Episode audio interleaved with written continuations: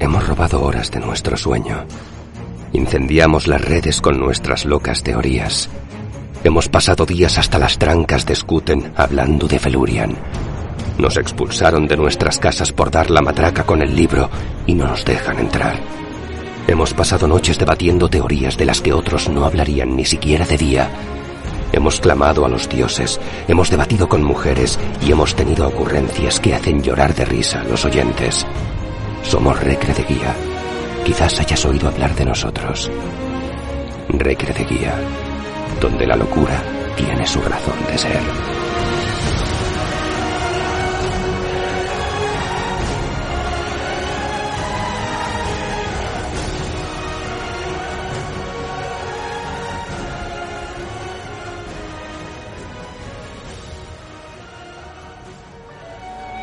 Buenos días. ¿Qué quieres decir? ¿Me deseas un buen día? ¿O quieres decir que es un buen día lo quiera yo o no? ¿O que hoy te sientes particularmente bien? ¿O tal vez que es un día en que me conviene ser bueno? Todo eso a la vez. Y un día estupendo para una pipa de tabaco a la puerta de casa además. Si lleváis una pipa encima, sentaos y tomad un poco de mi tabaco. No hay prisa. Tenemos todo el día por delante. Muy bonito. Pero esta mañana no tengo tiempo para anillos de humo. Busco a alguien con quien compartir una aventura que estoy planeando. Y es difícil dar con él. Pienso lo mismo. En estos lugares somos gente sencilla y tranquila. Y no estamos acostumbrados a las aventuras. Cosas desagradables, molestas e incómodas que retrasan la cena. No me explico por qué atraen a la gente. Buenos días. No queremos aventuras aquí. Gracias. ¿Por qué no probáis más allá de la colina o al otro lado de del agua? ¿Para cuántas cosas empleas el buenos días? ¿Ahora quieres decir que intentas deshacerte de mí? Y que no serán buenos hasta que me vaya. De ningún modo, de ningún modo, mi querido señor.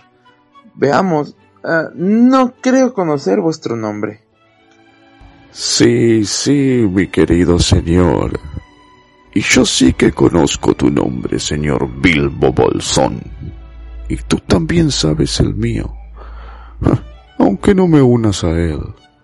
Yo soy Gandalf. Y Gandalf soy yo.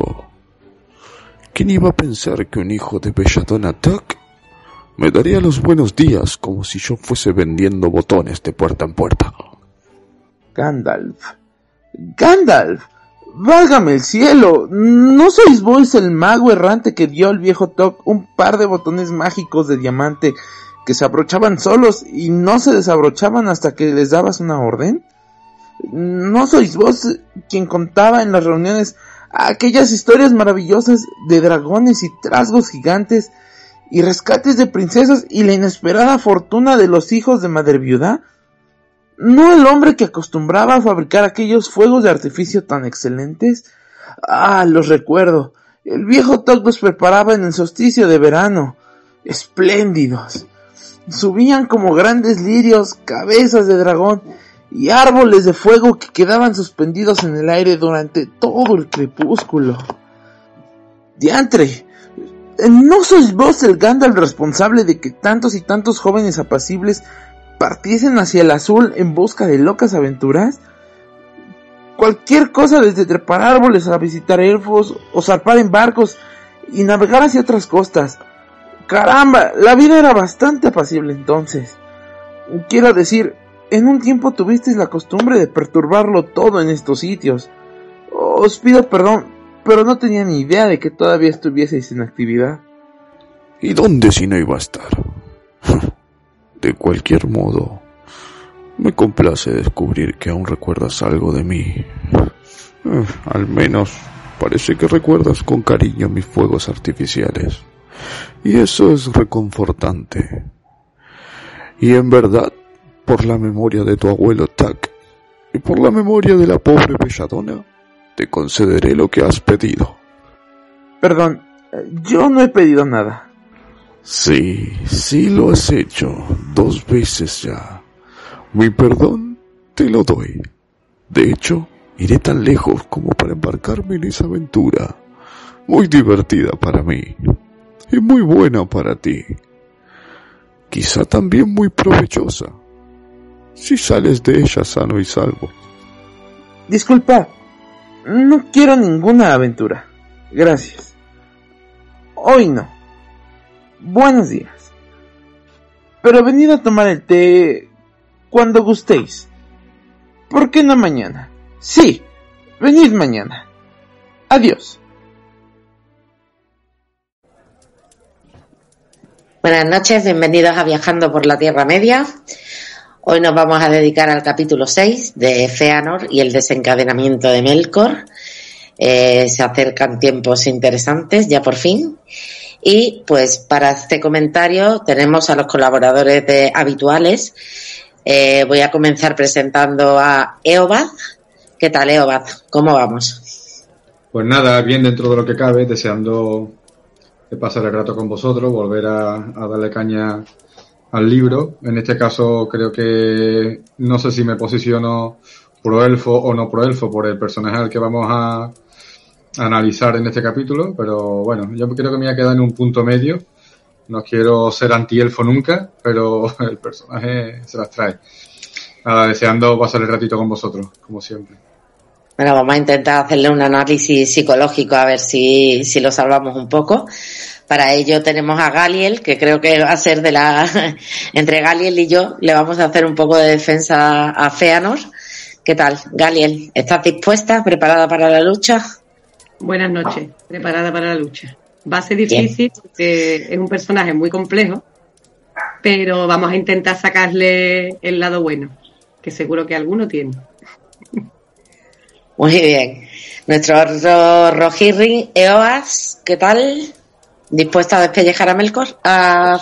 Sí, a Mel... No, a Feanor en este caso. A Melkor nunca, a Feanor. A Melkor no. Dispuesto y con argumentos. Y con argumentos. Y con argumentos. Bueno, iba a decir deseando escucharte, pero no estoy muy segura yo si lo deseo. Y por último, pero no menos importante, tenemos a Ginit, nuestro enano, Baruch Hazat. Buenas, buenas noches. Pues nada, aquí deseando ver que por fin los elfos se desmelenan y a ver cómo, cómo, cómo se vuelven locos y, y, van, y van cayendo. Oye, por Bueno, por cierto, de- Vini, ¿cuándo conseguimos de que entres en la, S- la ST? Es que eres el único que nos falta, ¿eh? No me da la vida. No me da la vida. Estoy, estoy Sí, la- trabajando, estoy trabajando mucho con metales últimamente. Estoy haciendo muchas cosas y, y no me da la vida. Como buen, como buen enano. Vini, sí, la, la STE no te quita tiempo, salvo que, Salvo que salvo seas CP. secretario. no quita nada de tiempo. Bueno, vamos a, a comentar. Eh, Tolkien nos va contando, ¿vale? Que los tres pueblos estaban ya unidos por fin en Valinor y Melkor estaba encadenado. Este era el mediodía del reino bendecido. Los Noldor continuaron progresando en habilidades y conocimientos y de estos trabajos surgieron cosas hermosas y maravillosas. En ese entonces los Noldor concibieron por vez primera las letras y Rumil del Tirion fue el primero en idear unos signos adecuados para el discurso y las canciones. Estos signos, ¿cómo lo imagináis o qué pensáis que son estos signos? Yo me lo imagino tipo, runas. No creo yo que fueran letras, sino más bien como las runas de los enanos. Es lo que yo lo- me imagino de los primeros signos estos que, que se inventaron. Y de ahí evolucione a, a un- una runas élficas. Feanor fue el que luego ya hizo el. Me parece que era el, el Tengwar, Ujú. que ya perfeccionó las letras y así lo pasó, que yo ahí ya sí me imagino lo que ya son letras. No tanto las runas. Yo me imagino que estaría ahí. Para ser dibujados. También dicen para ser dibujados, es decir, que no, Claro. no me imagino solo runas o letras, sino me imagino un poco como la mitología griega que hacían vasijas con, con escenas de, de acontecimientos o de dioses. Es decir, una, aquí esto sí que lo quería comentar. En la mitología griega, la, lo- al principio, la forma de transmitir las tradiciones y la historia eran vasijas. él haciendo dibujos en vasijas. Y aquí me, me ha recordado mucho eso, que empiezan a hacer las letras, pero no las saben todas, sino que habla de dibujos. De hecho, dice luego más tarde que Feanor eh, inventa o diseña las letras de su propio nombre. Es O sea, que te imaginas más o menos como jeroglíficos. Tipo como las cavernas. Un poco, sí, rudimentario, sí. también podría ser. Sí, algo así. Algo mucho más rudimentario. Vale. En ese tiempo nació en Eldamar el mayor de los hijos de Fingüe, Feanor, espíritu de fuego. Miriel fue su madre, también llamada Serinde, por su suprema habilidad en el cosido y en el bordado. Pero el alumbramiento de Feanor consumió el cuerpo y el espíritu de Miriel, que deseó entonces librarse de los cuidados de la vida. Miriel le comenta a Fingüe que nunca tendrá otro hijo, y ese es apenas, pero como Miriel seguía languideciendo, fue a buscar el consejo de Mangue, y éste le entrega los cuidados de Irmo en Lorien. En Lorien, Miriel se echó a dormir, pero aunque parecía dormida, su espíritu abandonó su cuerpo. Se trasladó evidentemente a las estancias de Mandos. Vamos a comentar un poquito lo que es eh, el espíritu de, Miriel, ¿no? Eh, esta elfa... Esta elfa. No voy a decir lo que opino de la elfa.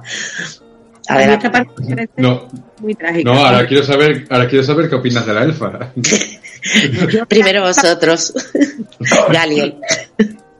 Esto es como, esto es como cuando mi hijo pequeño me arma una trastada, que le digo, tu madre cuando te parió se quedó a gusto. Pues está igual. Cuando soltó, cuando se vetó el semejante bicho dijo, se acabó y nunca más. Sí, solo que tu mujer no se quita de en medio y deja No, a tus ya, ya. hijos ahí abandonados de la mano de Eru. No, no. Galiel, Yo no le reprocho aquí a Miguel porque yo no entiendo que ella abandonara a Feanor ni nada de eso, sino que, que Feanor se llevó toda su, su vitalidad, entregó toda la energía, en- que sí, que a lo mejor podía haber aguantado un poco, pero no la veo yo como que lo abandonara, sino como que Feanor se la, la consumió de tal manera que ella ya no, no tenía no tenía vida, se llevó toda la, la alegría y la vida que tenía dentro de ella. Es como lo entendí. escúchame, Nunca que la he visto. acabamos, todas acabamos hechas polvo detrás del parto, ¿eh? Y, y al final te recuperas. No queda más remedio. Pero eso es muy fuerte. O sea, ¿no que eso a, a Feanor le, le llega a marcar?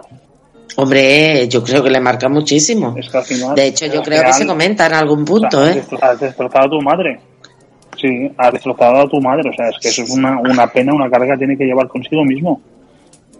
Y además, no solo la has destrozado, sino que realmente al principio no saben que está muerta, porque está su cuerpo impoluto ahí bajo los árboles, pero realmente están esperando que vuelva. O sea, es, es que es triste.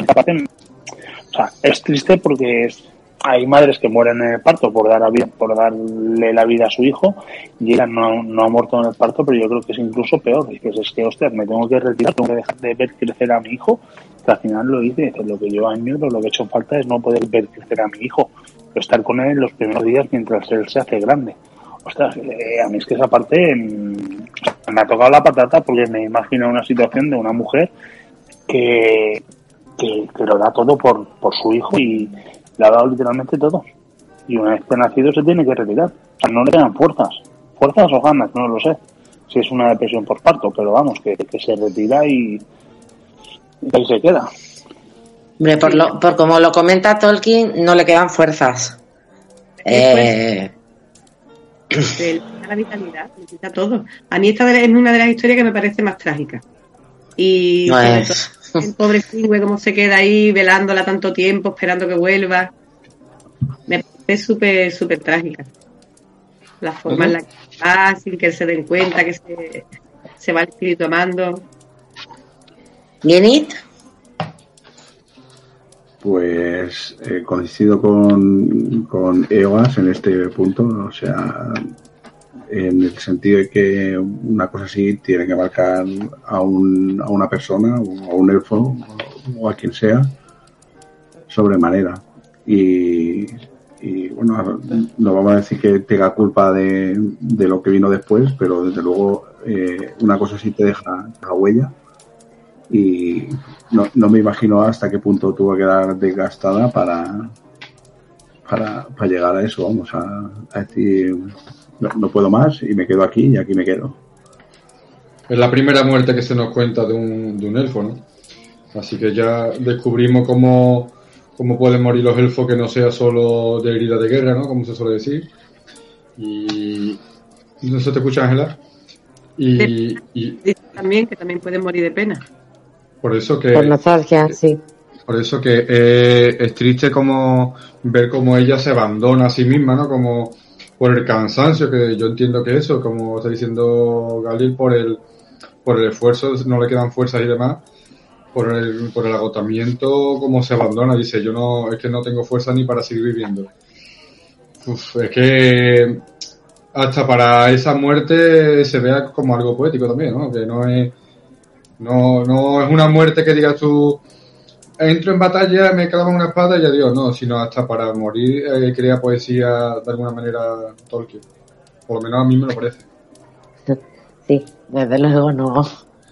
Perdón, estaba pensando yo en otras lecturas que estoy haciendo ahora. Eh, se comenta eso, que Finwë vivía atormentado y que la llamó por todos los nombres que tenía.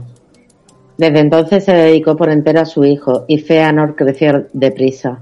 Era alto y hermoso y de gran destreza. Pocos lo desviaron de su camino por persuasión y ninguno por fuerza. Fue entre todos los Noldor el demente más sutil y manos más hábiles. En su juventud inventó las letras que llevan su nombre y fue el primero en descubrir con habilidad que con habilidad podían hacerse gemas más grandes y brillantes que las de la tierra. Las primeras gemas que hizo eran blancas, incoloras, pero expuestas a la luz de las estrellas, brillaban con fuegos azules y plateados, y otros cristales hizo en los que las cosas distantes podían verse pequeñas pero claras.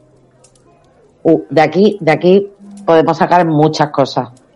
Sí, así, Entonces, eh, Sí, haciendo referencia a lo que hablamos en el anterior, el anterior capítulo, que comentaba EOAS, que, que aquí es cuando ya empiezan de verdad a querer ser más que lo que les han dicho que tienen que ser.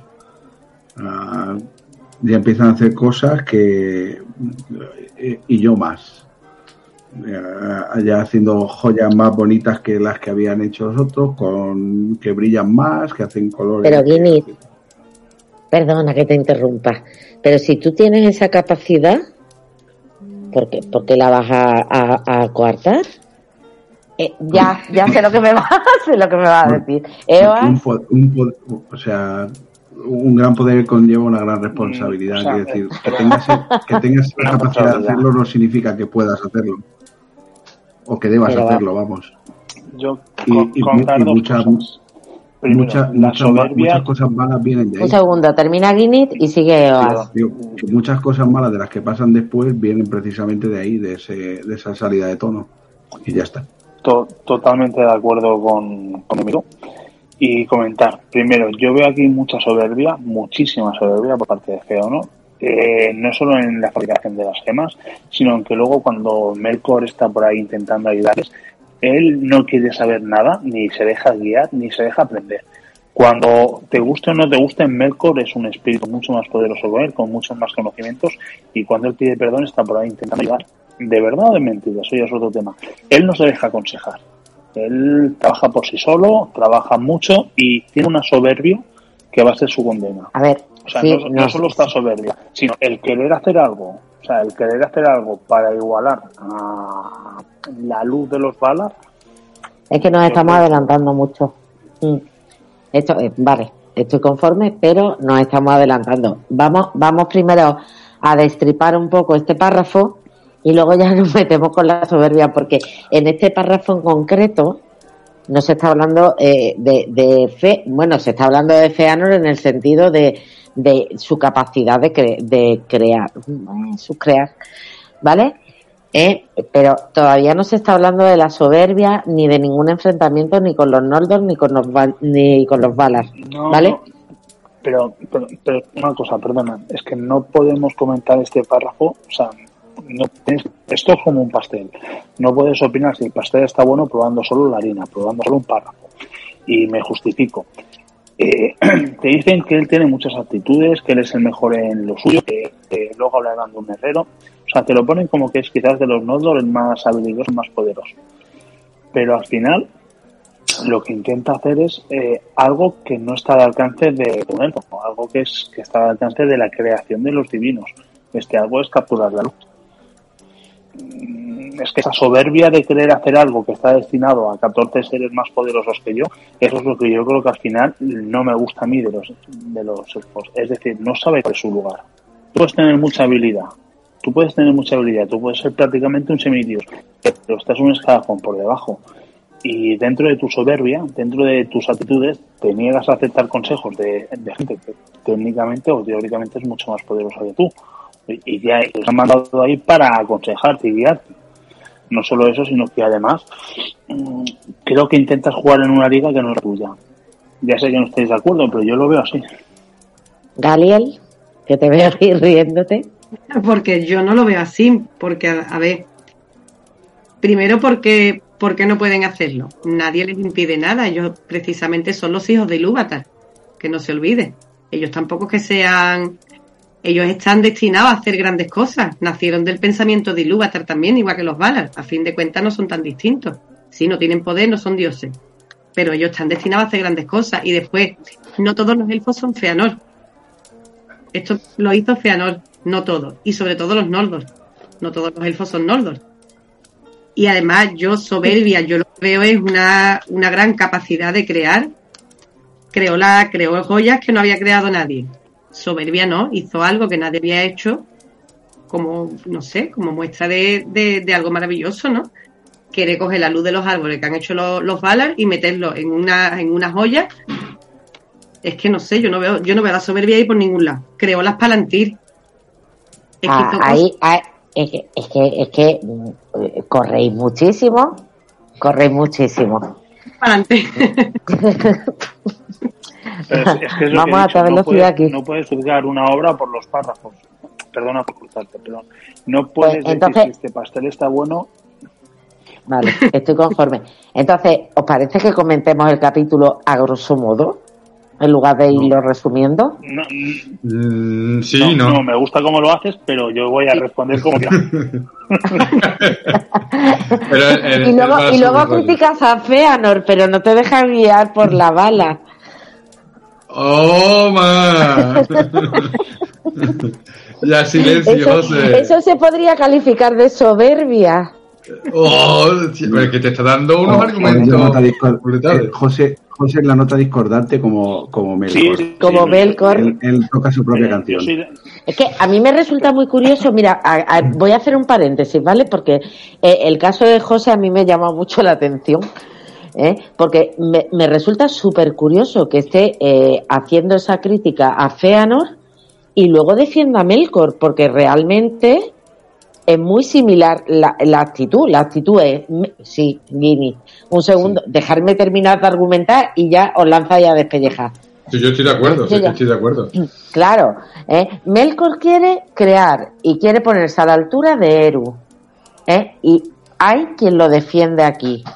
Pero Feanor no puede ponerse a la altura de los Valar porque mm, no sabemos por qué. ¿Por qué? Porque los Uy. sí han escuchado la canción de Eru, o sea, que las ha cantado y saben lo que Eru quiere. Entonces crean en función de lo que Melkor también quiere. lo sabía, Guinit. Ya, pero bueno, eh, él, él cambia las cosas, pero no intenta llegar a ser más. O sea, simplemente cambia las cosas a- a- a- para modelar las cosas a su, a su gusto, digamos. Pero no Si intenta quiere hacer más. Si quiere modelarlo a su gusto, es que sí quiere hacer más. Claro. ¿no? Claro. No está haciendo caso de su padre. Feanor no ha escuchado la canción de Eru, entonces lo que está haciendo es algo que no le corresponde hacer. Entonces que tú tengas Pero si lo único tenga- que está haciendo es una obra de arte. que yo ¿Por qué tenga, lo criticáis? No que yo tenga la habilidad de darle dos sopapos a un tío no significa que pueda ir y dárselos. O no, no, no debo hacerlo, vamos. Porque Está comparando no, las joyas vamos- de Feanor con un sopapo. No, no, Yo- es que- estamos hablando No. con un poder. Estamos hablando, no, no estamos hablando de una joya o de un. Estamos hablando de un poder que no te corresponde Vamos a ver. eh, utilizar. Al final tengo que defender a Feanor, tío. Es que Una No, no, Increíble, cosa, Alfonso, un- un me están llevando por un camino. Se han perdido ellos mismos, ¿eh? Se han perdido ellos Vamos mismos. a ver, tú, tú- tú tienes, tú tienes a, tú tienes a, a Euro que ha puesto unos guías para que te acompañen en el camino y te vayan guiando y te vayan haciendo las cosas fáciles. son los balas. Entonces, los balas se encargan de crear la tierra, se encargan de, de, bueno, de crear la tierra, los bares, de prepararlo todo para cuando lleguen los elfos. Bien, la misión de los elfos yo no tengo clara cuál es. De momento no tengo clara cuál es. Lo que sí que tengo claro es que los balas están ahí para guiar a los elfos, los primeros nacidos, y y para acompañarles. Pero a mí no me queda claro que los elfos tengan que ser igual que los balas en importancia ni que su misión sea esa ni que ni que Eru los haya creado para ser los más grandes y los más bonitos y los entonces la sensación que me da si bueno por mucho que Eru les tenga predilección por los elfos hay otras razas también están los hombres también la sensación que me da es que los elfos quieren ser más de lo que les corresponde algunos están los hombres ahí ¿eh? Yo en la obra lo que yo creo que Eru tiene más predilección por los hombres. sí los hombres y se supone que da el don más, mejor que es la muerte. Exactamente, le da el don de la mortalidad. Correcto. Oye, una cosa, porque no hemos saltado una cosa que habéis dicho de que si le afectó lo de la madre, la muerte y demás.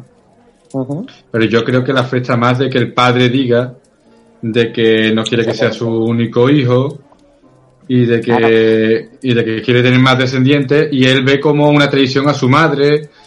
Eh, eso que, en, el, en, el, párrafo anterior y yo creo que eso también le afecta mucho y es un poquito el, el desapego que tiene en ese momento por el padre que, el padre sí intenta hacer cosas eh, con él y demás pero cuando dice no pues me tengo que buscar aunque eso es un poquito adelantarme pero cuando mmm, sí pero él lo dice en el anterior dice eh, como que él esperaba de que su, de que eh, Miriel le diese más hijos y yo creo que ahí claro. en ese momento ya empieza el desapego con, con el padre, cuando le, bueno, aunque ahí era muy pequeño, me imagino, pero bueno. Pero es que, mm. o sea, que no, no cree que tu padre rehaga su vida cuando no está tu madre. O sea, si tu madre falta eh, y que tu padre hace, rehace que la rehaga y si vas a tener más hermanos, pues bienvenidos sean. No, pero, sí, bueno, no todo el mundo lo lleva igual eso. Yo en eso no le culpo. Yo no todo el mundo lo lleva bien eso. Igual que Feanor. A mí, si, si, muere, no, yo... si muere mi madre, que mi padre se lo contar. Vamos a ver, pero aquí el problema, en realidad yo lo que veo es que Feanor era un mal criado, ¿eh? porque además te lo dice muy claro, dice, desde entonces se dedicó por entero a su hijo. Claro, tú te dedicas por entero a tu hijo, cuerpo y alma, y de repente tu padre se casa y tiene otros dos hijos más, es muy normal que tú tengas un encelamiento, es que es, no, es natural, es la naturaleza. Lo misma tanto que al final hace que eso, que luego cuando ya él decide rehacer su vida, él no lo acepta, porque lo ha mimado tanto y le ha claro, dado lo ha mimado de una manera. No por no tener esa atención del padre exclusiva para él. Bueno, en definitiva, no me gusta. No sé, yo creo que, que no, no, me gusta los internet, no, no, no quiero que parezca esto un punto cómico, ni mucho menos pero sigo pensando que la posición de los Valar y de los elfos, para mí, a mi entender, tiene que estar diferenciada. O sea, tiene que estar, sí, tiene, es como tiene que estar diferenciada. Y creo que los elfos no saben estar en su lugar, a mi entender. Todos los elfos, todos ellos. Están a los Mayar y todo. No, todos los elfos no, de momento todos. Galiel no, Galiel me cae bien. pero todo lo... pero... Cinco, cinco, cinco, mola.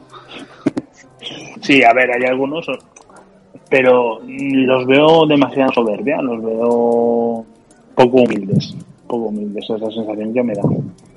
Vale, eh, una pregunta, cuando, cuando estamos hablando de otros cristales hizos en los que eh, las cosas distantes podían verse pequeñas pero claras, ¿entendemos que estos son los palantiri? Puede ser, pero las palantiri no eran cristales que reflejaban... Pero aquí te dice que son te dice las piedras blancas son las mismas porque las palantires eran negras, ¿no? Dice que las primeras gemas que hizo eran blancas e incoloras, pero después a la luz de las estrellas brillaban con fuegos azules y plateados. Y otros cristales hizo, no está hablando de estos mismos, en los que las cosas distantes podían verse. Claro, esas sí son las, claro, sí, Son las palantiri. Entonces, Feanor está haciendo tecnología punta, ¿vale? Totalmente. Tiene esa capacidad de hacer tecnología punta. Steve Jobs. Yo estaba y nos, viendo un telescopio. y nos tenemos que contener. No, no, vamos a ver. Eh, yo ahora voy a intentar razonarlo, a ver si, a ver si os convenzo. Que tú tengas la capacidad de hacer música, que sean los primeros en hablar, me parece muy bien. Que tú hables de tecnología punta, me parece maravilloso cuando te describe que descubren la, que descubren la, escritura y cómo él es el que inventa las letras.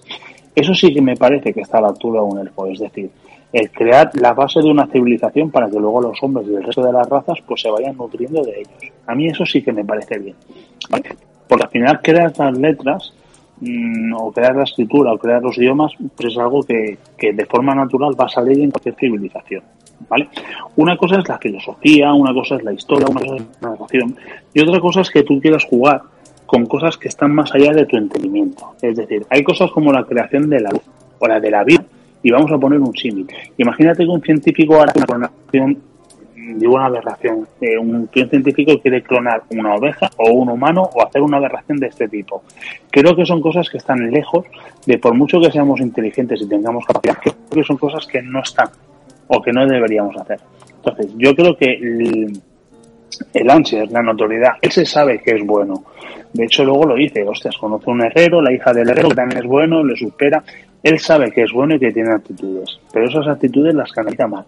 Yo creo que hay muchas otras cosas de tecnología que podrían haber ayudado y esto al final lo que causa es un gran prejuicio. No solo es un gran prejuicio, sino que causará guerras.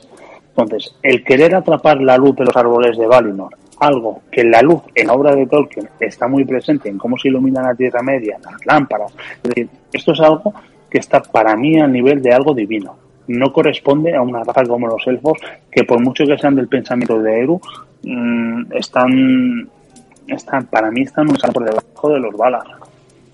Ah, si está a nivel divino, ¿por qué no lo hicieron los Valar? Y de los Mayar también.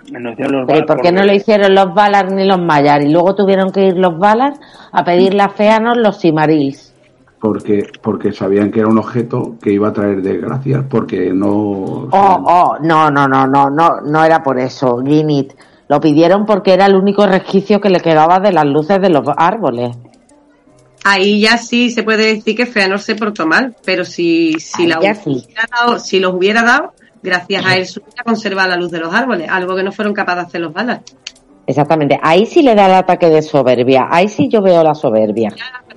Pero antes no. Pero es que las creaciones que hace al final traen mucho sufrimiento después. ¿Pero tú crees que él pensaba que iba a provocar todo ese sufrimiento? Que a lo mejor él no tenía sed.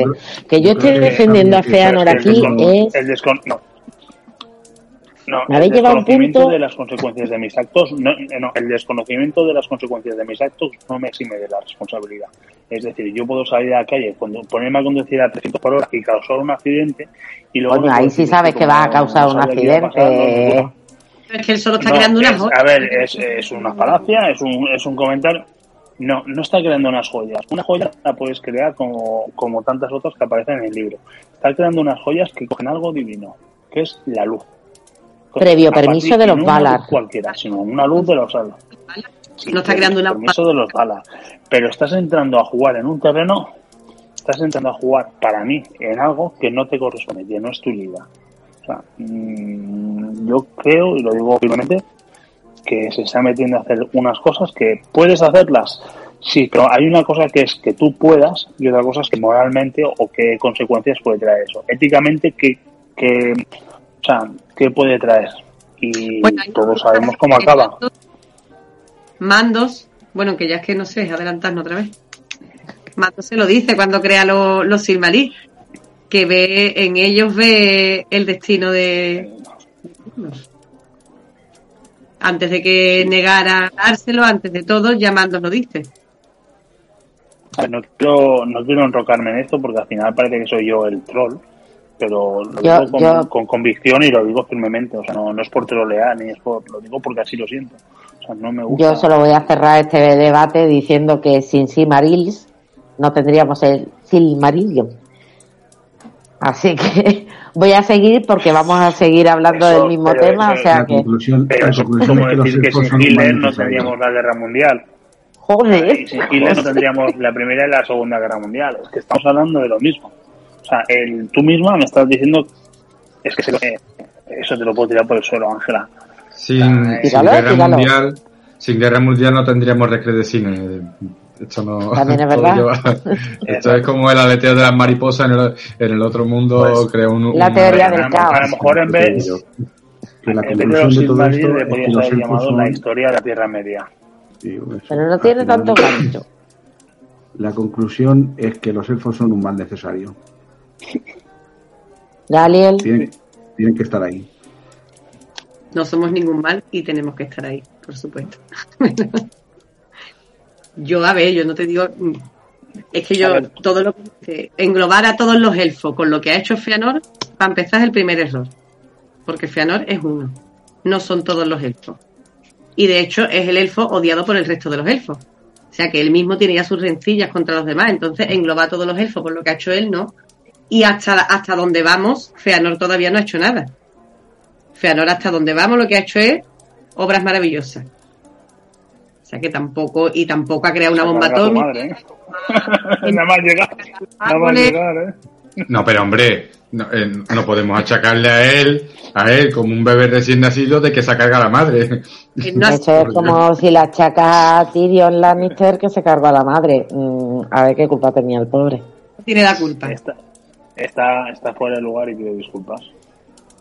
Y de hecho, ¿verdad? quién sabe si lo mismo es Finwë, eh, cuando él aún era un bebé, se hubiera casado rápidamente y él hubiera conocido otra madre, lo mismo ya se hubiera quitado ese trauma.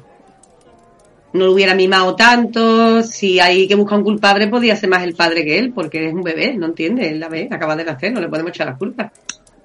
Y el padre es el Sí, claro. Sí. Medio elfos hay pocos en la Tierra Media. Sí, Ya hay más de uno que no me gusta. reprochar que se esperando al amor de su vida a que despertara de un sueño. Pobre hombre. Se le reprocha que, que le diera cariño a su único hijo. Es que también, pobre hombre, ¿no? En ese momento. No, que- pues sí, me parece maravilloso. no hay que confundir hecho, cariño con, con malcriar a un niño, ¿eh? O sea, da- darle todos los caprichos al niño no es, no es bueno para el niño. Pero quizá eso de Vale, malcriarlo, no, pero cuando tiene una pérdida de la también- madre es muy normal. eso iba a decir, Sí, digo, quizá que lo malcriaran eh, eh, también es debido a lo de la pérdida de la madre. Al final Claro. eso debió afectar tanto al padre como al hijo. Yo no- y no estoy defendiendo de la malcrianza, ¿eh? porque yo malcriado está malcriado, pero puede estar provocado esa malcrianza, puede estar provocado por lo de la pérdida de la madre. E insisto que no es una defensa de yo, ¿eh? yo lo veo un malcriado si también. no yo, estoy- yo creo que estoy jugando entre dos aguas. ¿eh? No digo que No no, me posiciono. Digo, digo que malcriar a un niño no es bueno. No, no, bueno, pero es verdad. Tiene que tener Es verdad. atención y ya está. Sí, pero es verdad, Guinness, que cuando dice esto, lo dice justo después de la frase de que Finwë vivía atormentado y llamó a Miriel por todos sus nombres. Claro, una persona que estaba súper angustiada por la muerte de su mujer y que lo único que le quedaba de Miriel era Feanor. Pues es normal que se vuelque en su hijo. Y, y aparte, vuelvo a insistir, yo nada más que resalto lo bonito, pero qué bonito ese momento, entre comillas, porque al final es un momento trágico, pero qué bonito como expone el- el- la, la tragedia del padre por la pérdida de su mujer, cómo vuelca todo el amor que, como acabas de comentar tú, en su hijo, que eso haya desencadenado una malcrianza o lo que sea, perfecto, no, perfecto, entre comillas. Pero cómo lo describe, ¿no? Que habrá vivido Tolkien o que, ha- que habrá conocido Tolkien en- en, en su vida para describir ese momento, esa tragedia, porque la verdad que Pues con, sabes. un poco, con dos párrafos ha descrito una tragedia brutal. Y cuando dice que la llama por todos sus nombres, que iba a ver su cuerpo y que la llama por todos sus nombres como esperado totalmente para, para que vuelva al final. No sé si el amor de su vida, pero era su compañera. Y eso le tiene que doler también a él como... O sea, cuando dice va a ver su cuerpo impoluto, la llamaba por todos sus nombres. Ah, yo no sé si tiene algo que ver con la muerte de la madre de Tolkien. O sea, al final él... No, o, o ya rizar el rito, ¿sabes? Porque al final Tolkien también perdió la madre.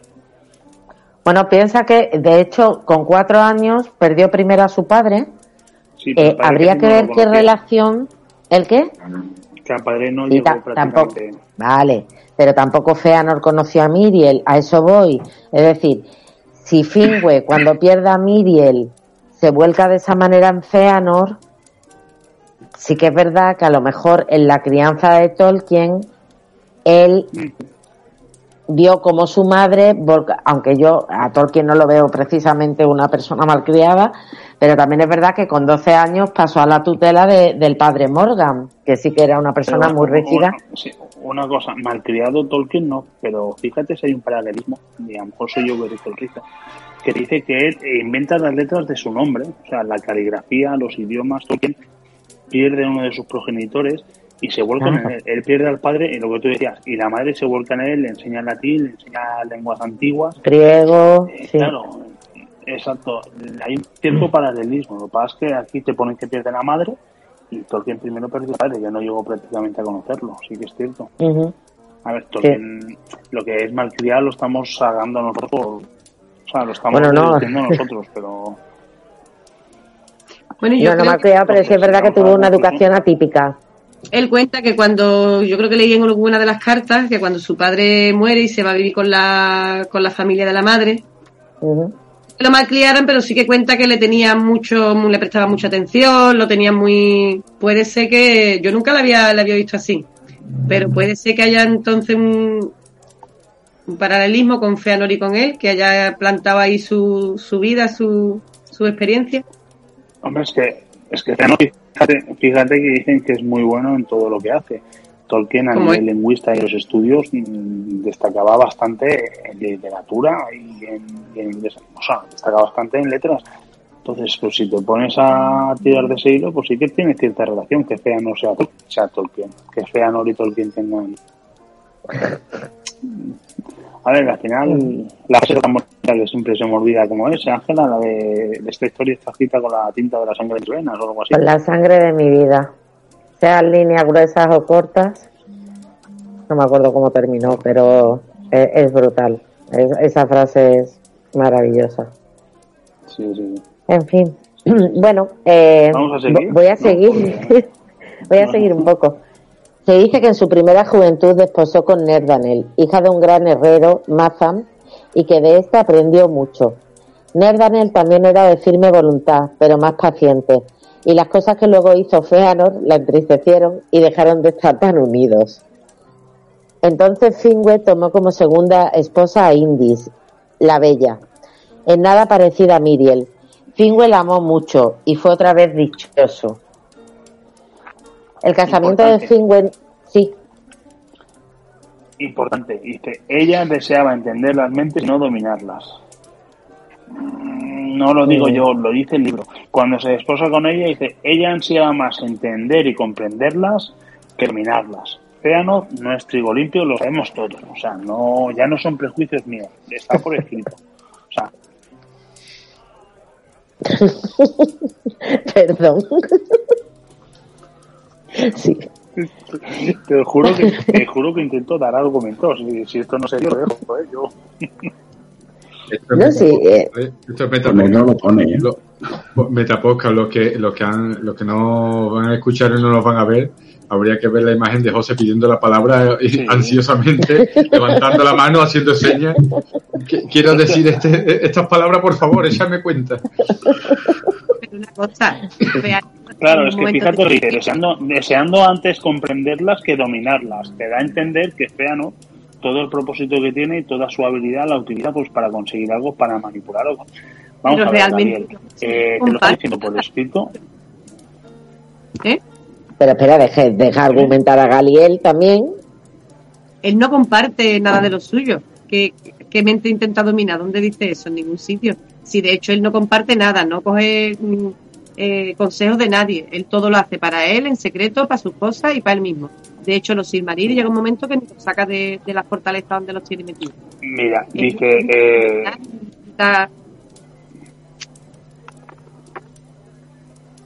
es que lo dice aquí, dice, desposó a tal, tal, tal, hija del herrero, que aprendió mucho sobre la anchura de las cosas de metal y piedra. Neirendel era también de firme voluntad, pero más paciente que Fea, más paciente, ya está comparando.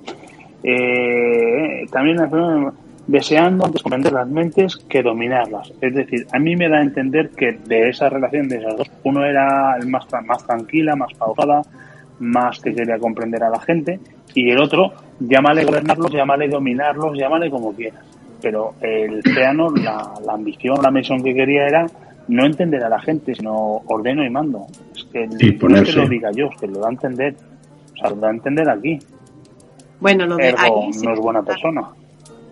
ordenar y mandar más que dominar, a lo mejor, bueno, sí que era un poquito, él era muy cabezón. Y era todo como aquí se hace porque yo, porque cuando empieza la revolución sí que es él el que tiene un poco la voz cantante.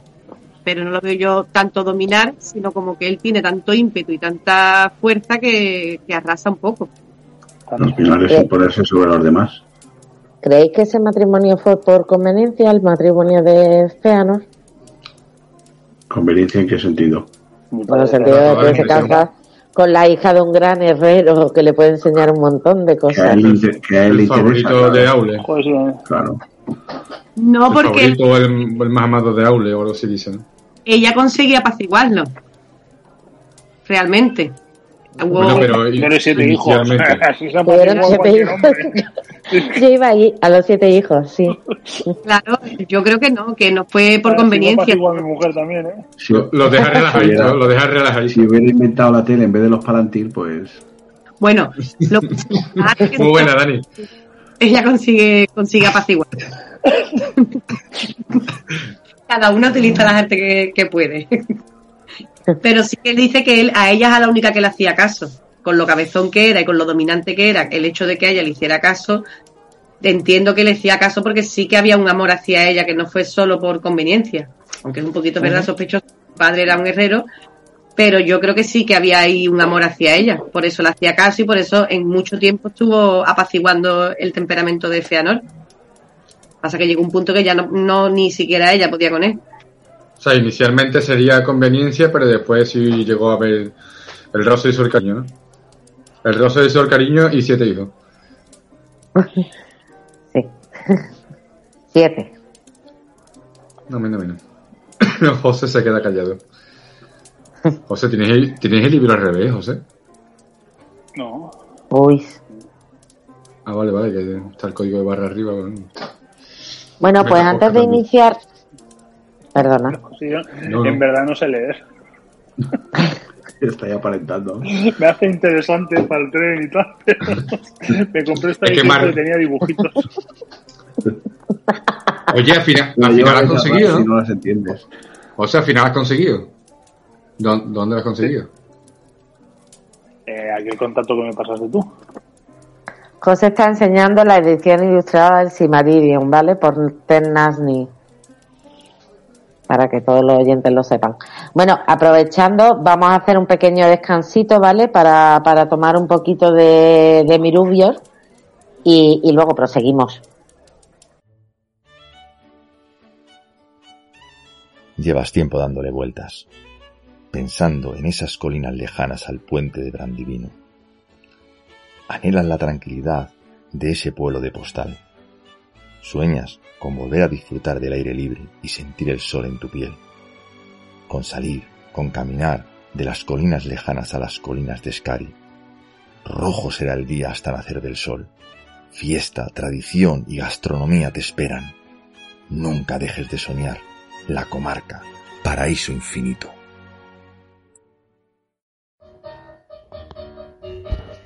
¿Cansado de que destruyan tus tierras? ¿No tienes fuerzas para resistir los ataques de esos malditos elfos? ¿Cansado de no poder participar en esas guerras entre hombres, elfos y enanos? Pues esta es la solución. Acude a Sauron y consigue tu propio ejército, orcos, urujai, arañas gigantes, trolls, todo lo que siempre has soñado. Aprovecha la oferta Black Friday. Por la compra de un Nazgul, una gruesa de trasgos de regalo. Solo hasta acabar existencias. Tú sabes, Sauron es la solución. Ven y gobiérnalos a todos.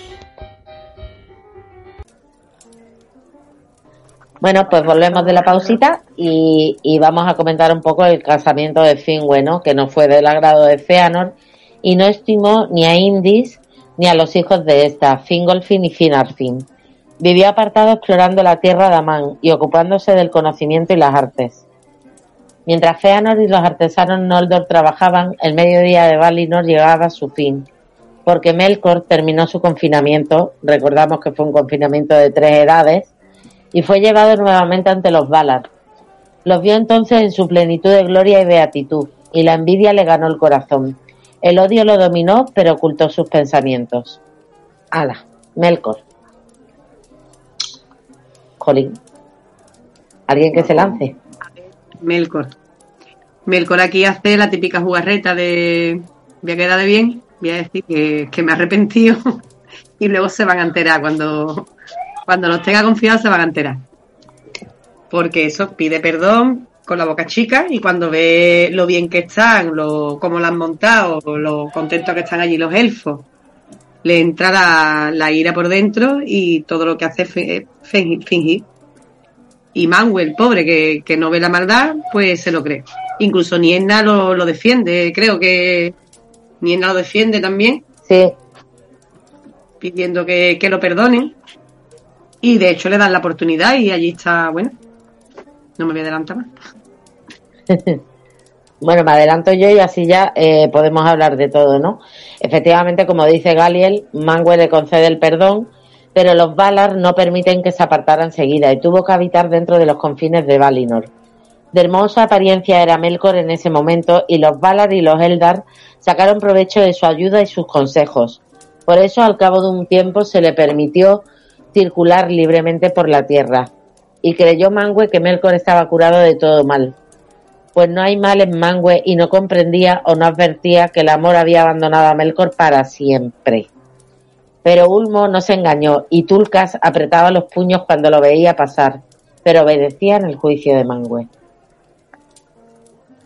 Ahora ya sí podemos comentar todo este tema de eh, si los Valar pecan un poco de, de ingenuos, Sí. Por decirlo suave. Explican muchísimo, pero es que te lo, te lo, te lo dicen en el libro, no, no, son capaces de ponerse en su, en su lugar.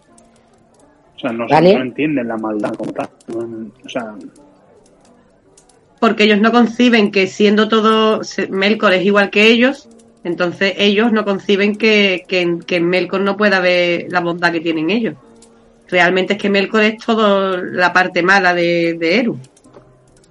El yin y el yang sería Mangue, bueno, Mangue y Melkor, aunque están el resto de los balas. Pero claro, ellos no conciben que, que en Melkor no haya, no haya bondad, que no pueda resarcirse de, de lo que ha hecho. Entonces sí que menos Ulmo y Tulcas, a los que no le, les engaña, que son más de... Los demás sí que pecan bastante de, de ingenuos. Incluso eso, incluso Nienna pide por él. No sé si llega a llorar, porque la, la pobre es la llorona pero pide, pide porque lo perdone. No se dice. Es mi bala favorita, ¿eh? Pero. De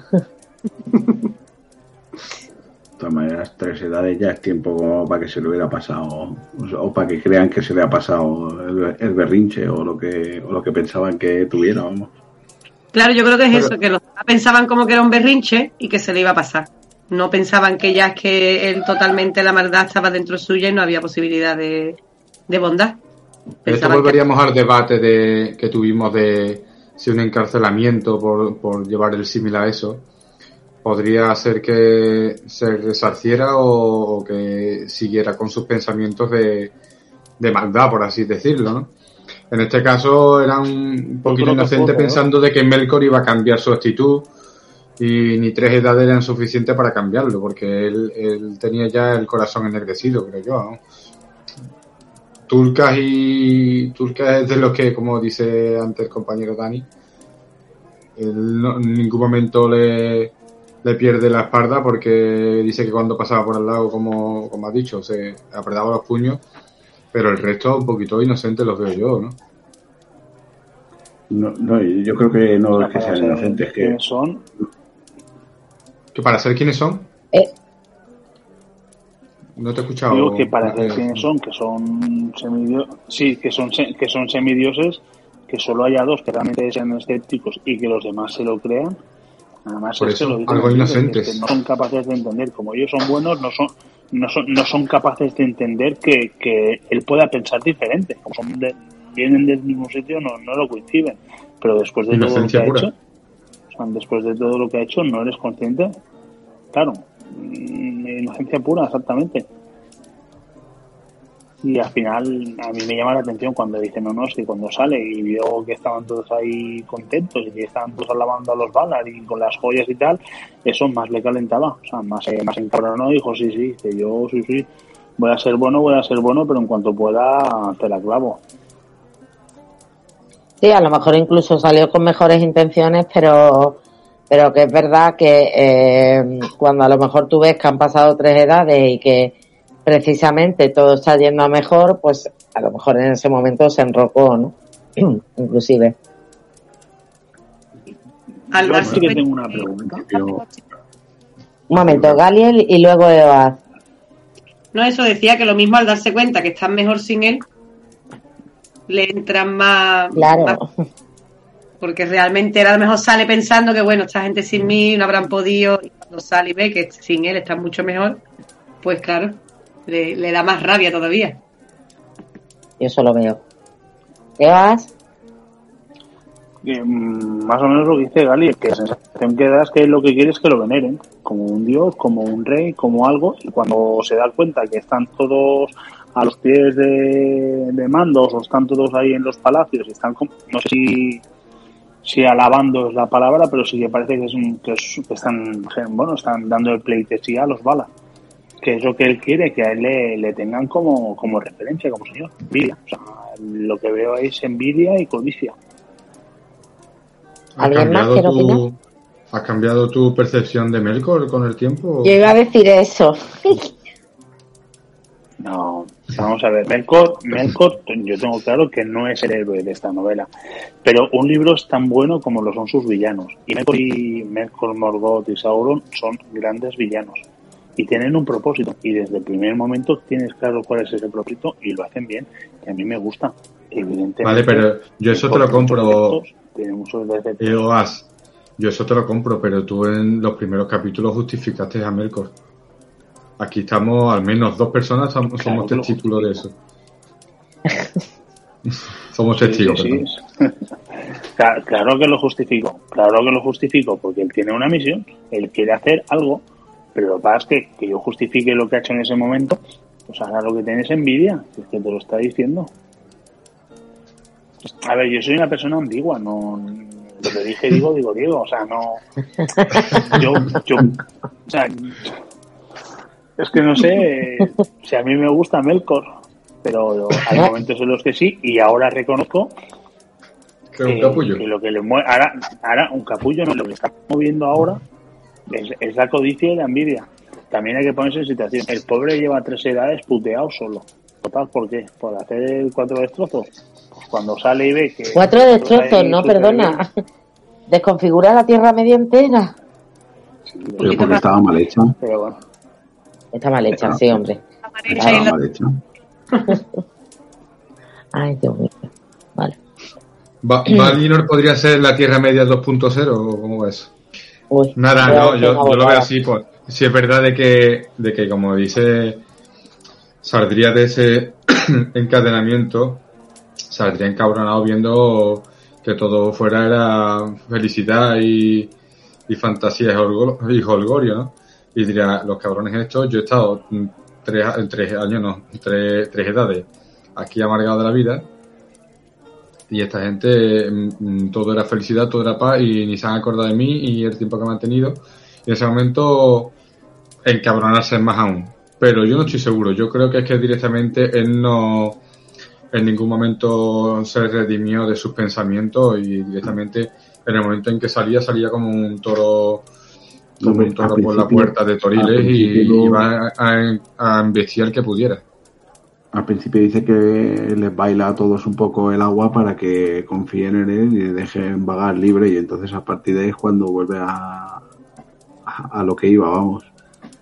Porque al principio dice eso que, que todos se aprovecharon del, de, la, de, la, ayuda de él, de, de los conocimientos que tenía.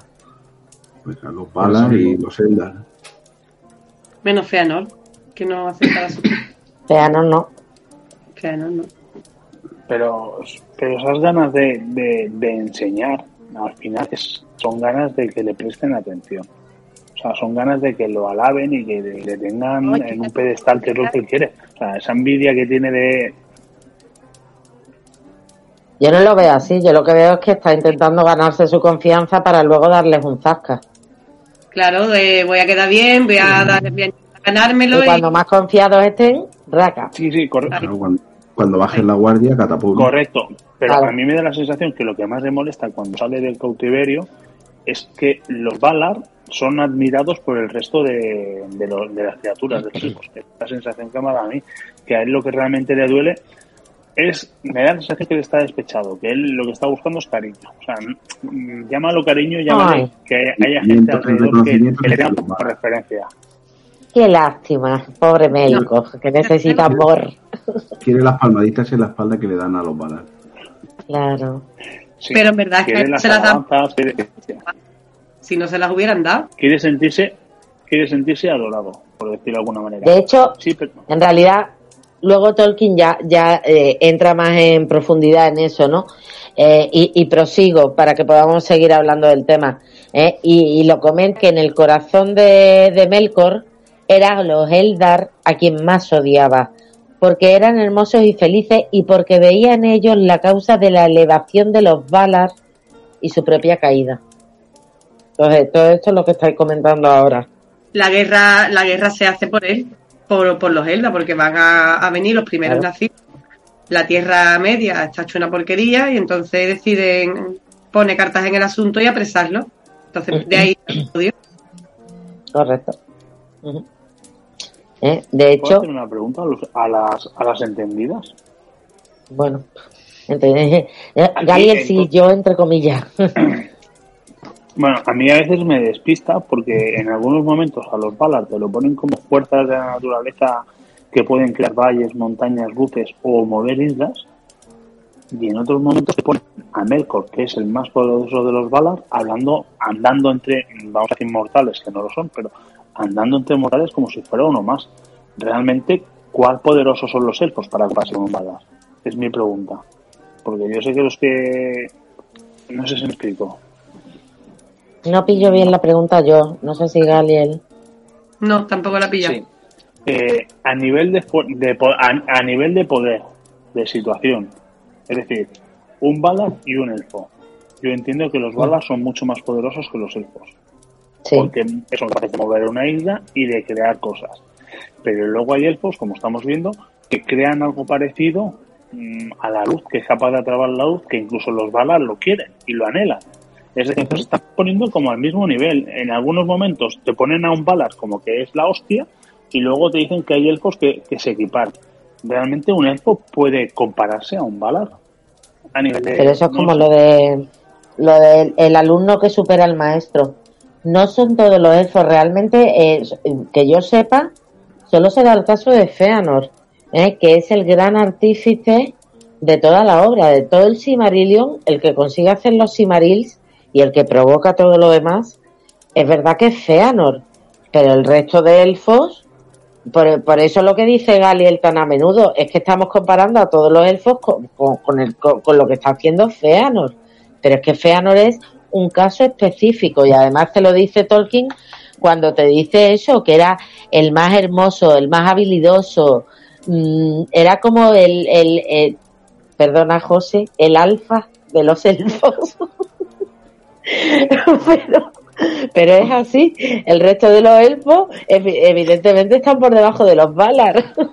Sí, pero, Sí, pero, pero, todos por ejemplo, tratan voy a poner otro con- ejemplo. Hay, hay elfos que... que... Sí, sí, José. Bien, dale, dale, bien. Que digo que todos tratan con, o sea, todos son, tienen un comportamiento altivo para con las demás razas. O sea, están ellos y luego están los demás. O sea, y todo, Y y se porque son los primeros todos- nacidos. Sí, pero bueno, que seas el mayor de tus hermanos no te implica que puedas estar por encima de ellos. O sea, todos son Y creaciones ni- de Eru. cuando hablas de razas, entiendo de los hombres, ¿verdad? Porque te recuerdo que los enanos sois su creación. 2.0 mejorados. Ya. Hijo de puta. ¿Dónde me? No Los-. Los otros son, son Bueno, una versión beta. Nosotros ya estamos bien hechos. ¿Evas? Sí, sí, Evas. Hay momentos, si no, si no, sí, hay momentos si nos avanzamos en los que los, o sea, los Balrogs hacen escapar a, a, los, a un Valar en concreto, ¿correcto? Y hay momentos donde un elfo pelea casi de tú a tú con un Balrog. ¿Sí o no? Sí. Entonces, por eso vuelvo a decir, realmente los elfos son tan poderosos como se dice se dice que los elfos que han estado en Valinor y que han visto la luz de los árboles, árboles sí que son más poderosos que, el resto de elfos. Mm, puede que el hecho de haber estado allí en Valinor haya dado un poco más de, de acercamiento a los balas. Porque incluso te dice que los que viven bajo bajo el de esto de Melian son incluso el más. De Melian. Ahí está, bajo el cinturón de Melian son incluso más que los otros elfos, por haber estado ya con, una malla, aunque no hayan ido a Entonces yo creo que el hecho de estar en Valinor sí que les da un poco más de, poder. Y sí que lógica, a, a, lo mejor los pone un poquito más a nivel con, con los balas. No tan poderoso como ellos, pero... ¿Más poderoso que un, que un, que un Gandalf? ¿A la altura? No. Es un maya. Gandalf es un espíritu maya. lo sé, lo sé, por eso digo, pero mm, claro, está capado. El Gandalf cuando va a la Tierra Media está capado solo para aconsejar, pero no para actuar. Está capado, no, cuidado. Gandalf cuando va, no, Gandalf cuando va a la Tierra Media es en la tercera edad. En la tercera edad los elfos ya están muy mermados. ¿Eh? Aún así, incluso en la primera edad, un espíritu maya siempre va a ser superior a un elfo. ¿Mm? Eso es así. Eso, eso no hay algún enfoque otro que no lo piensa. bueno, sí, claro. Y, me estoy haciendo un otro spoiler. Ni porque Fingolfin, ni Finarfin, ni Feanor, ni Leche. Eh, primero están los Eru, Valar, Mayar, Elfos. Eso es así. Es así, lo, lo, que pasa que es verdad que luego hay algunos que hacen hazañas. Así que ya no nos vamos a adelantar, pero sí que más para adelante tenemos hazañas que hacen a lo mejor incluso algunos hombres que están comparables al poder de los balas. Vale, sí, lo, lo, que tú quieras, Galier, pero te digo, te, te digo, evidentemente a Gandalf, Gandalf no aparece en el Silmarillion, empezando por ahí, entonces es difícil. Pero sí tenemos un espíritu maya en el Silmarillion que es Melian y tú no puedes comparar a Melian con ningún elfo de la Tierra Media. Y eso es así. Otra cosa que Melian no se le da la ocasión de luchar contra un Balrog, que habría que ver cómo hubiera acabado la cosa. ¿eh? Pero mm, no, hay una jerarquía y esa jerarquía está establecida. Entiendo yo, vamos. A lo mejor estoy equivocada, pero. Sí, pero, pero, pero llama la atención, por ejemplo, que ahora que Melkor ha pedido perdón, está intentando ya a mí me llama la atención que se pasea entre mortales, por decirlo de alguna manera, como dando consejos, dando tal, y me llama la atención que los otros le tengan, cuando Feanor le dice, no, no, no quiero saber nada, me busco yo la vida, eh, ostras, eh, al final eh, estás en un escalafón mucho, muy por debajo de, un Valar, y el, me, llama la atención eso, que tengan el trato de tú a tú tan directo. O sea, que se, y que se permita decir, no, no, no quiero saber nada, ya no, no me enseñes nada. Por eso digo que pero, realmente tienen. Volvemos a lo mismo. Hablamos solo de Feanor. Feanor es el único que se pone en ese, en ese plan. Feanor es, ya digo, un elfo, mm, yo diría atípico también. Desde luego sus obras traen consecuencias muy graves para todos. Sí, la traen, Guinea, pero la traen por una serie de circunstancias. Que, realmente, pues eso. Eh, a ver, yo lo pues único que defiendo de Feanor es su, su. O sea, comprendo lo que sentía hacia sus obras y que si tiene esa capacidad de, de, de crear arte, que lo desarrolle. ¿Mm? Yo eso lo defiendo de Feanor. Lo que viene detrás no lo defiendo. El hecho de que si a ti te están pidiendo esa obra de arte para salvar los resquicios de los árboles de Valinor y que tú digas que no, todo, todo lo que se deriva de ahí, no, ahí ya no comprendo a Feanor. Pero su capacidad creadora como artista, la voy a defender siempre. Y que si como artista supera a un bala o supera al que sea, no me voy a cortar. Es decir, si yo soy buena en algo, es que de hecho tengo hasta la obligación de hacerlo, creo yo. Pero ese es mi punto de vista. ¿Su soberbia trae consecuencias? Trae consecuencias el no querer colaborar luego para hacer un bien a Valinor. Pero creo que el hacerlo sin marir en sí, lo, la intención era incluso buena, quería preservar la luz de los árboles. Lo que pasa es que una vez que lo hizo, se enamoró de su obra de arte y no quería que nadie la tocase. Pero escúchame, que a los Teleri le pasa lo mismo con sus barcos. Lo que pasa es que luego viene fea, ¿no? Y hace lo que hace, que no vamos a desvelarlo. ¿Mm? Pero es muy normal que, que un artista se enamore de su obra. ¿O no? Me habéis cometido. Me gusta Melkor y me gusta Piano. No, pero ya lo dijiste tú, que al final como, como el David de Miguel Ángel, ¿no? Lo dijiste en el capítulo anterior, si no recuerdo mal. Mm. Es decir, tú tienes. Imagínate que hubiera dicho Miguel Ángel no, porque estoy intentando superar a Dios. Pues coño, nos hubiéramos quedado sin el Moisés o sin el David, me da igual. A mí que me gusta No más Moisés, pero no ya cada uno. sea- no, no creo que sea comparable porque al final eso es una escultura. No es algo. Otra cosa es que lo hubiera intentado. Hubiera intentado crear vida o dar vida o algo. Pero Sí. una escultura, tú puedes tener una habilidad con una escultura, tú puedes tener habilidad para escribir, para pintar, pero hay cosas como dar vida, como la creación, que es la luz. Eso yo creo que está fuera de tu. Para mí, a lo que juega Feanor, que es capturar la esencia de la creación de un dios, que es la luz, eso no, eso no corresponde a él. Creo que- Pero Miguel Ángel tiene esa misma soberbia, José, por eso eh, eh, luego le pegó el martillazo al Moisés y le dijo, habla, porque ya lo único que le faltaba al Moisés era tomar vida, porque es la perfección y él mismo se daba cuenta. El propio Miguel Ángel dijo, ya esto no lo supero. Soberbia, soberbia. Claro, pero coño, es que yo te digo, si yo tuviera la capacidad, o sea, yo es que como, como no, como no tengo capacidad para nada de creativa, me refiero, mm, y, siento una muy sana envidia por los artistas, si yo tuviese la mitad de capacidad que tiene un Mozart, que tiene un Miguel Ángel, que tiene un Rembrandt, coño, yo que lo haría, yo tiro para adelante y además me sentiría súper satisfecha de mi obra, entiendo yo. Vale. Esa Y parte si te luego puedo- me la pidiera alguien en plan, no me la prestas, pues a lo mejor, mm, coño, me lo pienso dos veces, salvo que me dijeran, coño, es que es para salvar el mundo. Esa O, parte bueno, te la, te la puedo comprar, pero tú llévatelo a la, a, a la, a la obra de Frankenstein. Si tú fueras capaz de crear vida después de la muerte, Eso es diferente. Joder, es que Lini. eso es lo que ha hecho, eso es lo que ha hecho, es diferente, lo que ha no es hecho diferente. Feanor. No es lo La mismo. luz- la luz No, no, no, que- Ha creado algo que él no está vida. destinado a hacer. O sea, no está de- destinado, no. O sea, no, no, no es.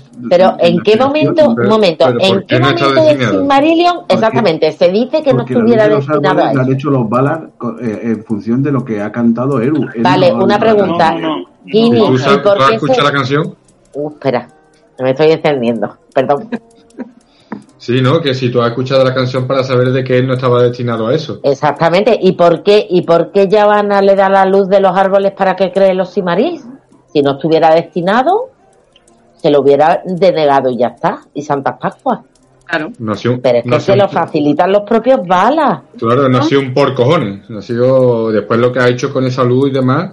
Otra cosa es, es la actitud que después tenga con su propia obra, que eh, Ángel lo está defendiendo como una gran obra y que a él la, él la quiere defender porque es su gran obra. Pero bueno, eso ya es el ego suyo y todo el tema. Pero no es nada que no estuviera destinado a ser, o al menos no sabemos que no estuviera destinado. Es en ninguna parte lo, lo- lo ha escrito, que yo sepa. ¿no? Evas, Si la- per- perdón, Alfonso, termina y luego Evas. Sí, no, que eso, que yo al menos no, no- de hasta ahora no he escuchado, o no he escuchado la lectura ninguna de que diga que no estaba destinado y que lo había hecho un por cojones. Lo voy a hacer porque me sale de mis mismísimos, mismísimas gemas. Y, no, eh, Que yo creo que eso es una cosa que, y si el otro día me corregiste y me dijiste que, te- que no tenía libre albedrío, José, pues, pues si tenía libertad para crear, ¿por qué no va a crearlas? Si no hace daño a nadie. José, venga, tu turno. Es que me voy a reiterar en lo mismo que ya estoy diciendo. Eh, hemos dicho que tenemos jerarquías, los balas. La misión de los balas es crear la Tierra Media y favorecer las condiciones para que vengan los primeros nacidos. Esa es su misión. A mí no me da a entender en ningún momento que los primeros nacidos tengan una misión más allá que estar en la Tierra Media. Entonces, para que puedan estar bien, le, escucha, para que puedan estar bien, les hacen la luz, les hacen luz. Entonces, si el hacer la luz, el crear un valle, es como si nos viene y dice, pues voy a hacer una gema que tenga la capacidad de hacer llover o de, o de crear mares, creo que es algo que por mucho que él tenga esa capacidad, al final lo que está haciendo es crear algo para imitar la creación de un ser superior, de un bala, que es capturar la luz de algo que Para no- guardar- yo no puedo generar. Para guardar. Capturo el reflejo, capturo para guardar, Para- porque yo no puedo hacer lo que hacen ellos. Pero aquí no Entonces, pone, esa aquí no pone soberbia en ningún de- momento que sea para guardar. Sí, sí, sí lo dice. Sí que lo dice. Guardar la luz de, De momento malos. no lo ha dicho. No, Que sí, De hombre. momento, Se dice, De se dice no. mucho más. Sí, hombre. de- sí, pero de momento no ha dicho nada. Y de momento lo que está haciendo es una herramienta, ya que yo no puedo crear luz, pues voy a intentar albergar algo que no esté fuera de mi entendimiento. Yo creo que está haciendo cosas que no le corresponden, y lo digo firmemente. O sea, yo creo que está entrando en una liga, está tú puedes hacer joyas, pero está jugando con fuerzas que le superan. Pero a ver, le superan. Si, si tenemos en cuenta que los dones, a fin de cuentas, que tienen cada uno, se los da a Eru, ¿no? Que es el dios. Si él ha dado a Feanor el don de crear este tipo de cosas, claro que estaba destinado a hacerla, ¿no? Si no, no hubiera tenido el don de crearla. Eso es un Deus Ex máquina. Eso es un Deus Sí, pero- máquina. Entonces, ¿por qué no lo, lo- y por qué y por qué no lo hizo para en vez de esto? Es que no. Pero yo te digo no- eso, no me- no- es que por ahí no me convence. estaba destinado a crearlo. Si no, no hubiera tenido el don de crearlo. Pero estamos hablando de siempre, que tengas el don de crear algo que, como por ejemplo la vida después de la muerte, no te da el derecho a hacerlo. O sea, yo Pero- sí, vale, he encontrado la manera de hacerlo, pero está bien que lo haga, no porque no me corresponde ese, ese poder no me corresponde a mí.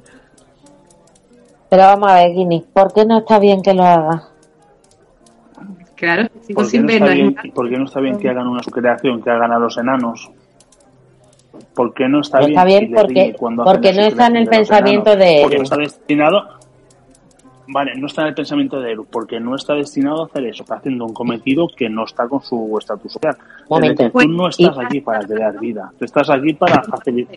Pues a ti le pasa lo mismo, tú no estás aquí para crear luz, ni para albergar. Es, el mismo que- caso, o sea, es que es el mismo caso. Lo de Feanor. No, no, no. subcreación de- Uh, que va. Si hubiera, si fuera el mismo caso, Eru hubiera intervenido también y no le hubiera permitido crear los Silmarí, igual que no le permitió a Aule que los enanos vivieran cuando él quiso, sino cuando Eru quiso. Entonces no le En el hubiera caso de, permitido. A- Pe- Esa. Pero no le, no le- no le impidió que los hiciera. vamos a ver, en el caso de Aule, Pero no le, no le ¿Eh? dejó hacer a llevarlos a ningún sitio, porque en el fondo no le él- dejó porque Aule no tiene la capacidad de crear. Cuando crea los enanos, lo que crea son una, unos muñecos, ¿vale? carcasas, sí. Exactamente, unas carcasas que cuando Aule piensa en ellos se pueden mover y si Aule está mirando a otro lado, eso se queda quieto. ¿Eh? Y solo cobran vida cuando Eru ¿eh? perdona a Aule y le enciende la chispa de la vida. Pero Aule no tiene capacidad de crear.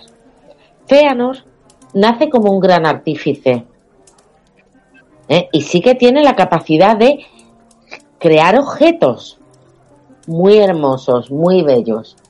¿eh? En ningún momento se dice que Eru prohíba eh, a- hacer gemas o mejorar las gemas que tiene la Tierra. Habrá- es que no se dice en ninguna parte.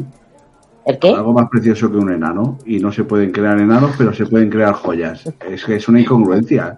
O sea, no hay nada más bonito que un enano. Cuanto más barba, más, más anchote y más, más guapo, todavía mejor. Vale. Eh, sí. No Seréis tengo muy hermoso. Vale, bueno. En fin, fue Eru el que dijo, mm, los tienes que dejar tal cual. No, no diciendo, esta cuando- mierda. ¿eh? Exactamente, No cuando vea a los primeros nacidos no vale hacer modificaciones, se tienen que quedar así, bajitos, peluditos. Bueno, bajitos, que lo diga una joven tampoco es muy lógico, pero vale. Bien, voy a seguir un poquito más, ¿vale? Eh, Bueno, un, par- un paréntesis. Nunca entenderé por qué los hobbies son medianos y los enanos son enanos. Pues te lo explico, te lo explico porque eh, la talla de los hobbits, eh, la talla de los medianos se comparaba, eh, se comparaba con la altura de los hombres de Númenor. Entonces, los hombres de Númenor, la mitad Eh, de tenía- un hombre, ¿no? claro, tenían una, vamos, eran más altos que la media de los hombres de la Tierra Media, y entonces los enanos medían básicamente la mitad, con lo cual son, o sea, perdona, los hobbits, los hobbits, con lo cual son los medianos. Y los enanos sí que es verdad que son más altos. Un poco más alto. un poquito más altos que los hobbits. Nosotros somos los más chiquitines, ¿qué le vamos a hacer? Bueno. Sí, llevamos muy buena vida. Yo no sé, en el fondo Tolkien decía que todos éramos hobbits. No se vive que- mal. Como hobbit no se vive mal, desde luego. Como hobbit se vive de lujo, ¿qué queréis que os diga? Como en la comarca, en ninguna parte. Eh, se dice eso, que, que Melkor fingía amar a los Eldar y buscaba su amistad.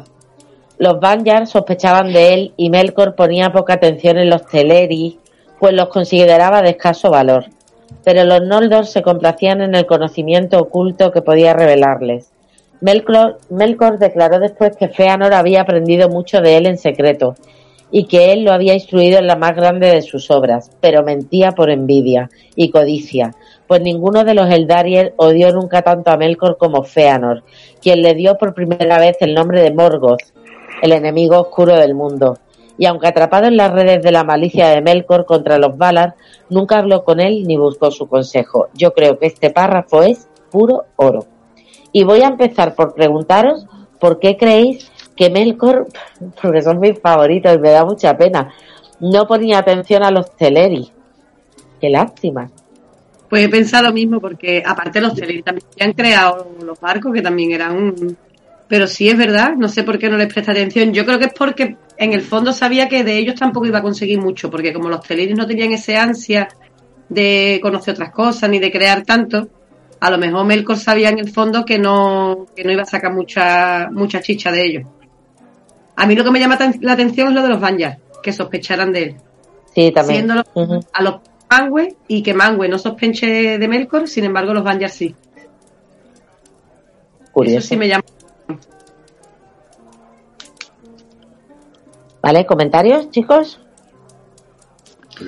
Yo quiero hacer un, un- un pequeño comentario que no es exactamente con eso, pero me vuelvo a quedar con, con lo de, la manera en que nombra Tolkien eh, Feanor, espíritu de fuego, Morgoth, el enemigo oscuro de- del mundo. La manera que tiene que nombrar es que es flipante. Ya con, con esos apodos, dice tú, mm, echaste a temblar. Yo quiero ser Pero- el enemigo oscuro del mundo. Claro, es que no te llama Juanito el de la Paqui, te llama el enemigo oscuro del mundo. Es que lo ha dicho Es todo. que mola un montón. es que no hay nada que añadir. El hecho de que, porque el nombre de Feanor se lo da Miriel, ¿no? Si no me equivoco. Sí, él se llama Curupingüe. El hecho de que Miriel, de, de bebé, le ponga ya a un niño Feanor, espíritu de fuego, tú ya estás ahí condicionando un poquito al niño. A ver, coño, con lo que le hizo el niño, pues natural que lo condicione, ¿eh? también te lo digo. Pero es verdad, le ponen un nombre que ya en verdad, porque bueno, los nombres tienen también su poder. A ella la dejó muy quemada, desde luego. Claro, no. Después, a que mejor de la pobre mía. Venga, Evas, que estabas deseando, venga, da caña. Muy. Por eso que yo creo que a los Teleri los ve como que están a otra cosa no y, y no cree que puedas sacar nada de ellos y por eso los deja ahí tranquilos. A mí los Teleri me recuerdan a, los a los Hobbits en ese aspecto de que, entiendes la comparación, de que lo, lo que decíamos de que cuando iban a Valinor los Teleri se paraban a- a- mirando cualquier flor. Era como una vida más contemplativa, una vida más tranquila, más, más sosegada, que no, no iban con esa prisa y demás. Y los hobbies lo tenemos esa imagen, ¿no? Esa vida de, de vivir allí sin preocupaciones, solo con su cultivo, su, su cebada, su hierba de pipa y, y demás. En ese aspecto, no estoy comparando uno con otro, pero sí me recuerda a eso, a la tranquilidad, que ellos no van, no van con esas preocupaciones como estamos ante la comparación con los Nordos. La preocupación, como dice Galiel, a, a Morgoth sí le preocuparía a los Noldor, que son los que le podrían presentar una, una cierta batalla y, y ponerle en problemas en algún momento. Los Teleri son los pasotas del libro. Ahí van. También son los últimos que llegan a. Valinor. Claro, al ritmo que iban normal. O sea, no, i- iban en, en- en un... Además, una florecita. Ay, qué bonita florecilla. Aquí me paro. Mira una mosca. Claro, por eso. Normal, pero por eso que yo creo que no le prestaban tanta atención por eso, ¿no? Porque eran como los despreocupados. Pero yo no creo que, que Melkor se fijara en los Noldor porque creyera que les iban a presentar batallas, sino porque veía que a ellos les podía convencer de que se unieran a él. Les ofrece cosas que a ellos sí les podía interesar. No creo que, yo, que él llegara a pensar en ningún momento en su soberbia, que él sí la tenía, que alguien pudiera hacerle frente algún día, y mucho menos los elfos. Yo creo que era más bien eso, que él pensaba, veía más fácil corromper a los Noldor porque como tenían esa ansia de conocimiento, pues pensaba que sí que tenía más cosas que le pudieran interesar que, que a los Teleri, por ejemplo, que a su rollo. Sí, lo que vende en este caso Melkor le interesa más a los Noldor. O sea, el producto que vende, que es conocimiento y que es desarrollo, les interesa más. Los otros son más, pues bueno, pues mm, conocimiento y desarrollo. Si lo que quiero es estar tranquilo, si lo que quiero es de sentarme aquí en el lago y ver las flores y no tienes nada que me interese. Entonces, tonto Claro, de hecho. intenta corromper a los que son susceptibles de, de conocimiento. Claro, al final lo dice el propio Tolkien, ¿no? Que los Noldor se complacían en el conocimiento oculto. Y al final, pues ya se sabe que el conocimiento oculto pues lleva al lado oscuro de la fuerza. Acabas de dejar. Claro. La frustración lleva a la ira, la ira lleva al dolor, etcétera. Sorprendido me has, joven Padawan. Pues bueno, eh, no sé si queréis añadir un pequeño mm, conclusiones de todo el capítulo, No, que desde luego es súper corto, pero que se le saca mucha chicha. Eso iba a decir yo. Eso iba a decir yo. Digo, mm, espero páginas, vuestro pero- comentario. Espero vuestro comentario de que digáis. En el siguiente capítulo viene lo bueno ya. Viene lo bueno. que lo llevo escuchando desde, desde la Inulindale.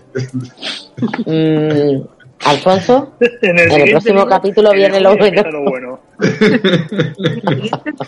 Lo no. Y vamos a verlo. Y que conste, que conste que para mí todo lo que está pasando es bueno, ¿no? Pero siempre lo planteáis como. Te va a cagar en el siguiente. En el siguiente ya viene la chicha de esto, de otro. Y después dices tú. Bueno. Vale, esto es guapo, pero, pero en el siguiente. La chicha en el siguiente. Aquí ya se ha planteado el, el princi- el Este, principio del episodio, fin. Aquí ya empezaba en verdad lo bueno. este episodio a mí Aquí me ya viene encanta. lo de gordo. Lo que hemos leído, de, Sí. De lo que hemos leído hasta ahora, para mí este es el mejor con diferencia. ¿eh? O sea, y lo que viene ahora empieza a mejorar. Pero este, eh, dejarte de músicas e historias. O sea, aquí ya viene la chicha y, y, y- y la telenovela sudamericana. De no me quieres, despechos, envidia. Y La verdad, que no son tan como se ve en El Señor de los Anillos, que todo es, los elfos son todos paz y amor, y aquí se ve la verdad de, de los elfos. Paz y amor con ellos mismos, con los demás. Bueno, antes demás, de- aparte de humanos me molestas. Exacto, es que son muy activos, son muy... A mí no me... Tengo muchos ver, son muy altivos porque son muy perfectos. Pues tiene orejas picudas. Las orejas picudas molan. Mm, Son muy... La, sober- la soberbia. Joder. No discutas con una mujer ni con, ni con un hobbit, Dani. Ni, ni con un No elfo. tiempo. Ni con un tuk. Escúchame, los enanos tienen fama de cabezones también, ¿eh?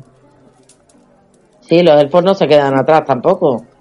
Si aquí, tonto el último en ponerse Y tonto el último en ponerse en plan, yo soy el mejor.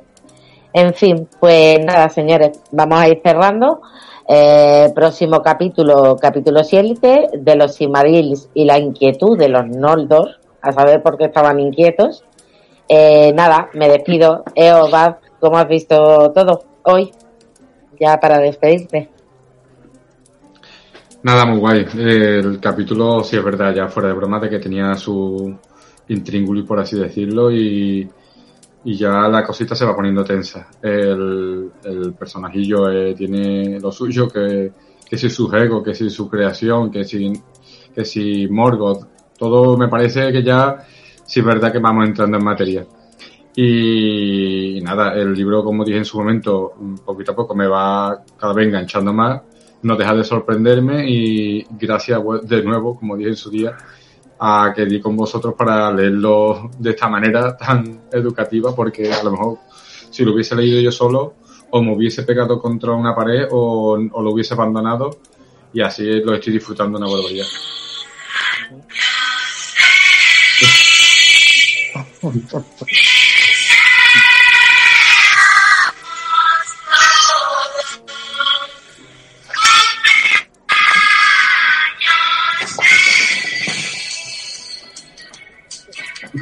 Bueno, decir que es el cumpleaños de Bobas, o sea que si alguien quiere poner en comentarios su felicitación y que pase un gran día, pues desde aquí mm, lo felicitamos y nada, que sea un año estupendo de Obas.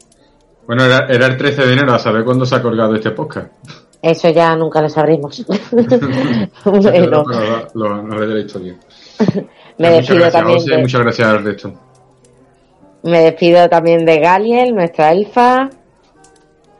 Un placer haber estado aquí. Ha sido un capítulo muy entretenido. No me ha costado al final tanto defender a Feno como yo iba a pensar, pero lo han puesto fácil, ¿eh? Han puesto fácil la defensa, la defensa de Feanor. Y ha tenido verdad también ayuda. Sí, también es verdad, tiene buena ayuda. Aquí, a pesar de que siempre lo decimos, sí que es verdad que en este capítulo es cuando ya empieza lo verdadero, lo verdadero bueno de, de aquí del libro. Ya empiezan a ver cosas interesantes.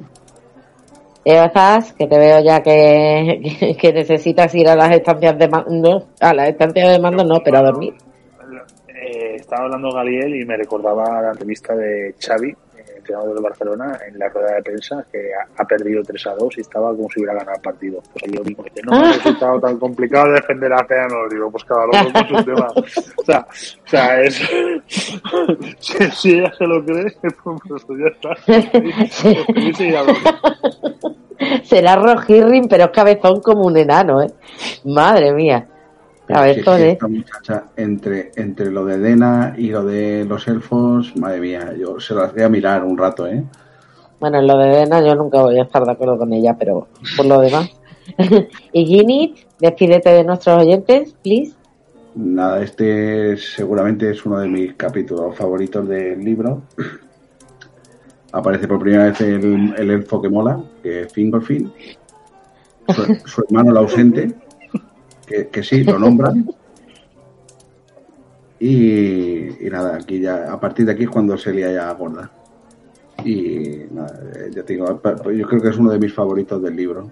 Y nada, que coincido con, con Eoas. Si ella cree que ha defendido a los elfos, eh, la batalla la tenemos ganada. Bueno, eh, pues nada, hasta más ver. no quiero ya más pelo y más ay, lo diré polémica. Eh, nada, eh, hasta más ver y a los oyentes, pues Namarie, hasta pronto. Chao.